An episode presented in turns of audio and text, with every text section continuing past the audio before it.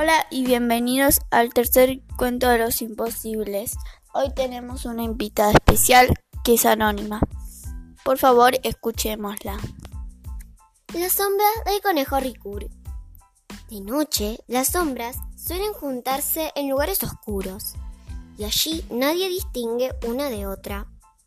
Cuando alguien pasa por uno de esos sitios donde ellas se amontonan, casi seguro que se acuerda de la sombra de Conejo Ricur. Un verdadero caso. Se sabe que las sombras son como los relojes. Algunas acompañan pacientemente a las personas, otras atrasan y otras se adelantan a todo lo que hace. La sombra de Conejo Ricur era de las que se anticipaban. Cuando Ricur estaba por desenterrar una planta finucho tierno, su sombra ya se había, ya se había comido la planta. Cuando Ricur estaba por echarse a dormir debajo de un espinillo, la sombra ya había ocupado su lugar. Era ansiosa, atropellada.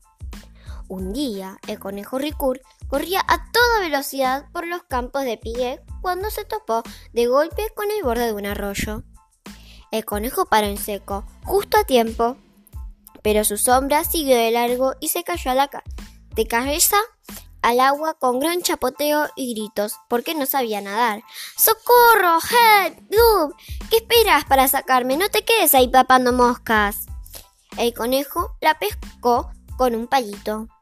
Después la escurrió, la puso a secar sobre un arbusto, la estiró más o menos y volvió a usar, a usarla como siempre. Como siempre, no, porque había escogido ahora la porque habían escogido. Ahora le quedaba corta y estrecha de sisa. Parecía la sombra del hermano menor del conejo Rincur.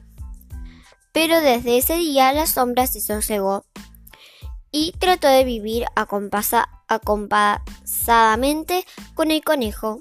Esa es toda la historia.